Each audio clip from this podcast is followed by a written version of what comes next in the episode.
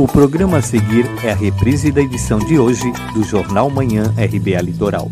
Aqui você ouve as notícias que os outros não dão.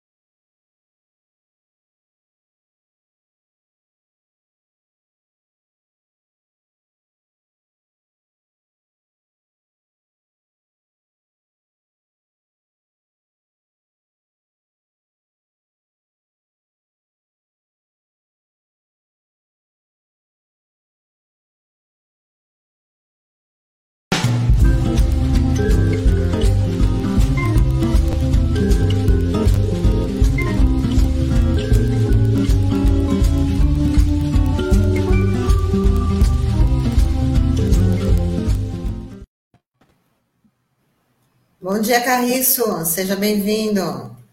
Bom dia, Tânia. Bom dia, Douglas. Bom dia, Sandra. Bom dia, ouvintes internautas da RBA. Bom dia, José Marques Carriço. Bom dia, Carriço. Bom, Carriço, essa semana tivemos aí uma situação lamentável com 15 famílias lá do Jardim do Caminho São Manuel. E ontem teve também essa aprovação no Senado que garante aí o não despejo da, de famílias até o final do ano. Queria ver a sua avaliação, falar aí para os nossos ouvintes e internautas. É, bom, mais uma, é, um acontecimento triste, né? É, só quem já assistiu uma reintegração de posse de família de baixa renda, e eu já assisti algumas, é, pode avaliar é, a atrocidade que isso representa, né? É, isso nada mais é do que a mobilização de, do aparato policial, o aparato de segurança do Estado contra pessoas vulneráveis, né?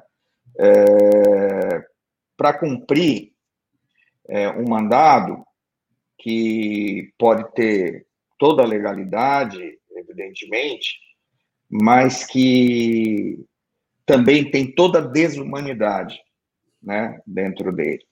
Na, no dia 22, anteontem, né, é, começaram a ser é, reintegradas na posse famílias é, é do, do, do, São Manuel, ali naquela área o que a gente conhece como o DIC do São Manuel, porque São Manuel também tem DICs, né, assim como a, a Vila Gilda, é, numa área que já havia sido desocupada pela prefeitura para a remoção das famílias que foram encaminhadas para o conjunto habitacional Santos Ó da CDHU, que é aquele conjunto habitacional novo, né?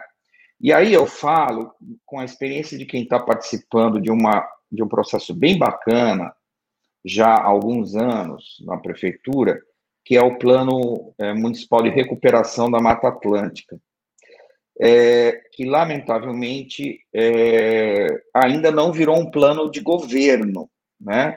É um plano de técnicos e da Secretaria de Meio Ambiente, de muita gente legal e bem intencionada dentro, dentro da administração municipal, mas ainda não virou pauta de governo em Santos.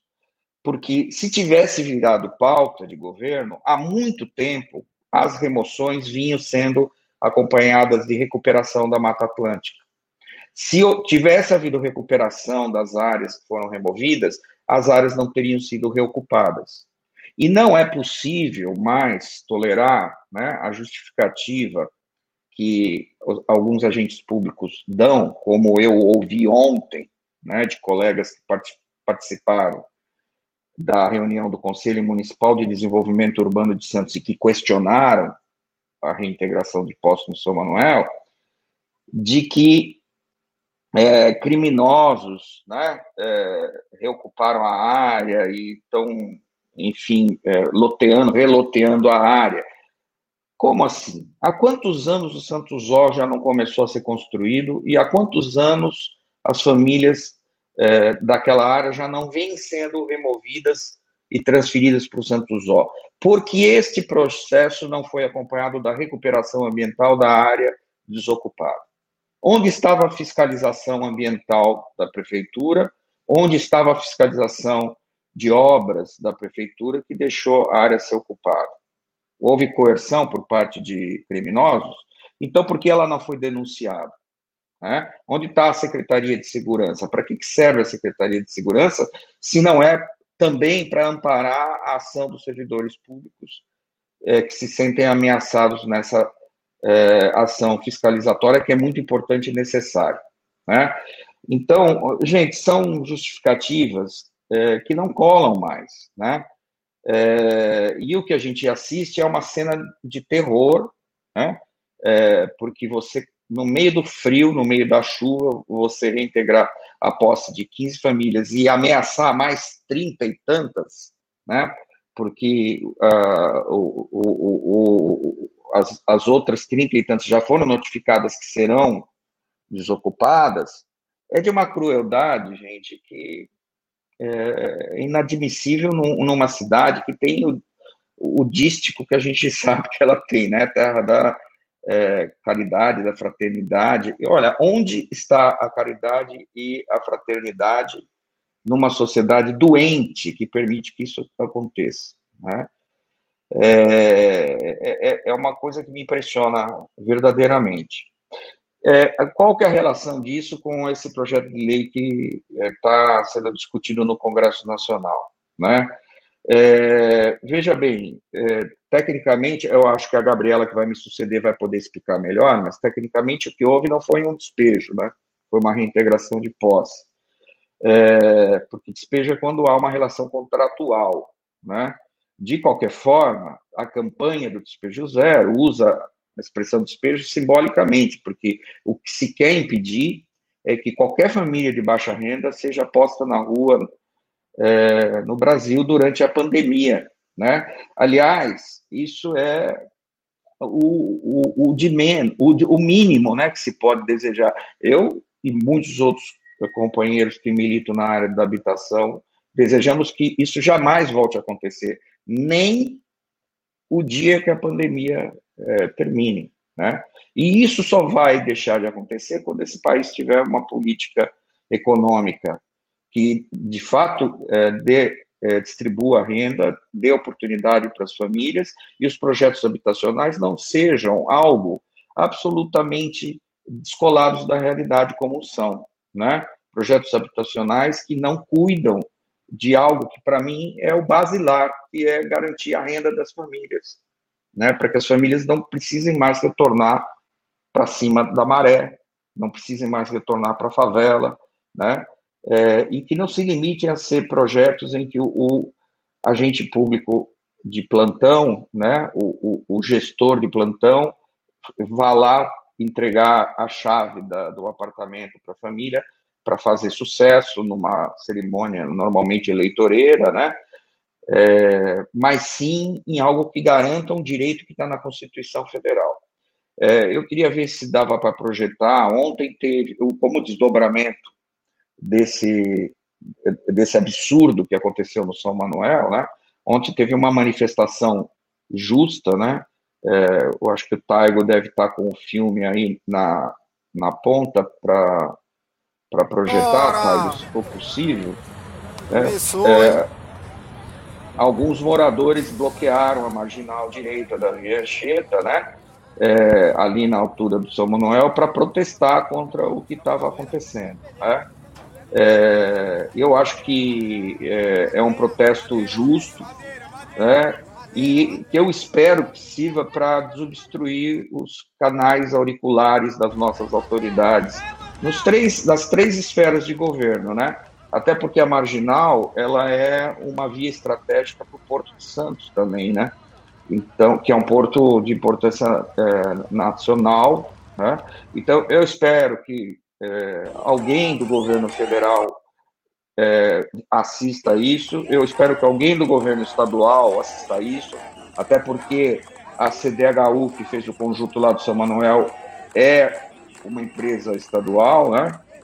É, e eu espero que a prefeitura tome tendência, né? E não deixe mais isso ocorrer, né? Fiscalize de verdade essas áreas onde há remoção, garanta que as pessoas que sejam removidas para os conjuntos habitacionais lá permaneçam por meio de, pro, de, de projetos de geração de renda, né, por meio de apoio integrado de várias políticas sociais e que, ao mesmo tempo, atue com rapidez e agilidade que a situação terrível exige para prover moradia para os que ainda não foram removidos, né? Mas que estão com a faca no pescoço, a gente sabe. É, Carriço, era... é, o mais complicado nessa situação toda, que já é uma tragédia, né, uma versão local da tragédia social que você descreve aqui, é, sempre, né, desse dessa ação do Estado contra o direito né, à habitação é que ali, aquelas casas que estavam sendo é, construídas ali, enfim, aquela área que estava sendo é, ocupada pela população ali, já foi desocupada, aí de maneira muito mais cruel, pela própria prefeitura, que demoliu casas de alvenaria, como o Taigo está mostrando aqui, né, aí na rua João Carlos da Silva, no Jardim São Manuel, numa operação que pretendia varrer todas as casas de lá e que teve uma reação é, dos moradores contra essa ação violenta do Estado para deter, mas essa ação já foi com uma operação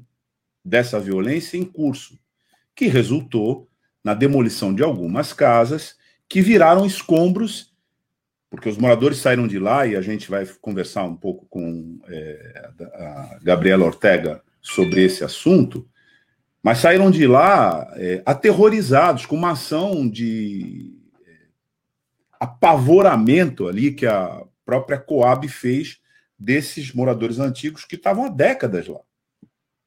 Como você falou, saíram de lá para virarem mutuários é, da CDHU no conjunto Santos e estão com enormes dificuldades de pagar as prestações lá num processo de refavelização. E aí a prefeitura que promoveu essa primeira desocupação forçada na base do terror fez lá uma demolição que não foi até o fim daqueles imóveis para que os moradores não voltassem, os reais é, proprietários daquela área não voltassem e propiciou, claro, uma nova ocupação. Então, Resumindo, a prefeitura tem uma responsabilidade direta nas consequências do que está acontecendo lá, antes mesmo desse episódio, em qual ela também é responsável, né? Ela não é um agente da autoridade nesse caso, ela é um agente da infração, ela está agindo né, contra as normas, juridicamente falando, e também do ponto de vista humanitário, porque você bem explicou, né? Agora, você botar 15 famílias na rua, sem essa nem aquela, quando os tribunais já vêm demonstrando alguma. Veja só que, em termos de Brasil, não é pouca coisa, mas não é porque um juiz ou uma juíza teve uma luz e entendeu que não dá para fazer isso. É porque o movimento social, através da campanha Despejo Zero, Despejo Zero forçou essa solução que está sendo adequada. Mas parece que aqui não faz parte do Brasil, né? Parece que não tem jurisdição aqui. E aí a gente tem essa figura nefasta do despejo administrativo que a gente viu. É então, impressionante, é, é, é impressionante, é impressionante, Douglas. Eu lembro da música do Chico, né? Que a dor da gente não sai no jornal. E eu olhei o jornal de hoje, não tem uma linha sequer sobre esse evento. É, é absurdo. Né? É isso. É, é, é inacreditável. Né? Inacreditável. O cidadão santista vive num mundo ilusório, num mundo porque eh, quem a maior parte da população que mora pro, pra, na zona leste não tem sequer ideia do que está acontecendo, né? É, na nossa periferia, na, nos bairros que estão enfrentando as piores situações do ponto de vista ambiental, do ponto de vista do, da falta de alternativa de renda, né, que são justamente as comunidades mais pobres do município. Né?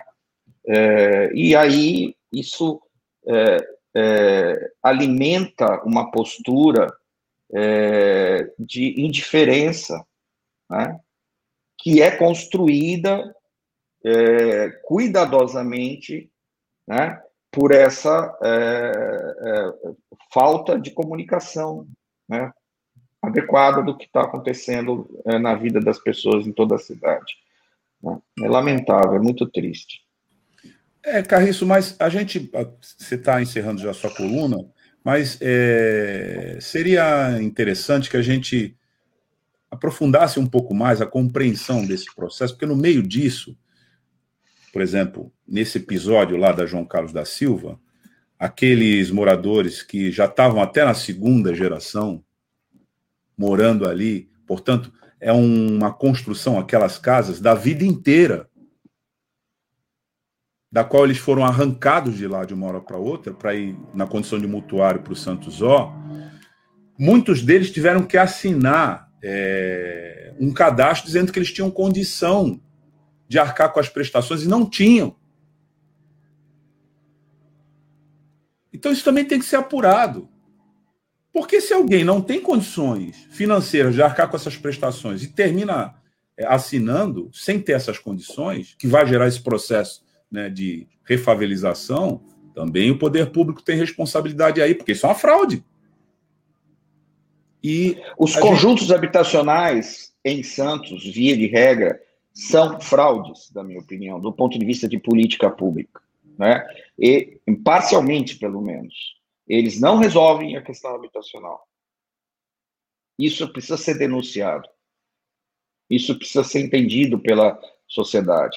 As famílias são removidas para os conjuntos e, em grande parte, elas, em poucos anos, elas abandonam os conjuntos por falta de condições de permanecer é, residindo, né? É, por não ter recursos para manter uma vida é, é, de morador de apartamento, pagando condomínio, pagando água, luz, enfim, e todos os é, todos os custos que tem, né, para uma família viver numa, numa, numa residência é, com uma qualidade melhor.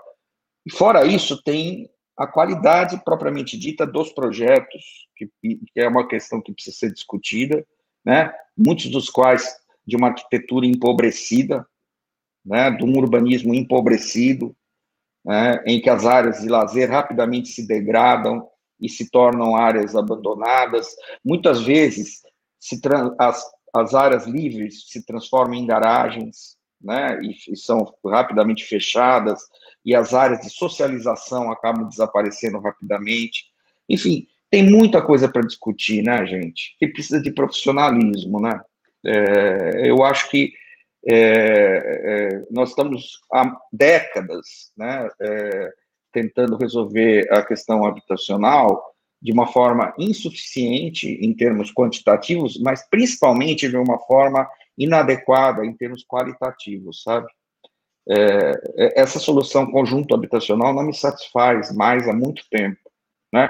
Se você for pegar essa situação aí que você está descrevendo, é, é, Douglas, é, não teria sido muito mais lógico você reurbanizar essa área, né, dotar ela de infraestrutura urbana e manter as famílias nas moradias que elas já tinham, é, né, que é, elas teriam muito mais condições de permanecer ali do que serem removidas para as unidades habitacionais, eu não estou defendendo aqui que se pare de construir conjunto habitacional. Não é isso em absoluto.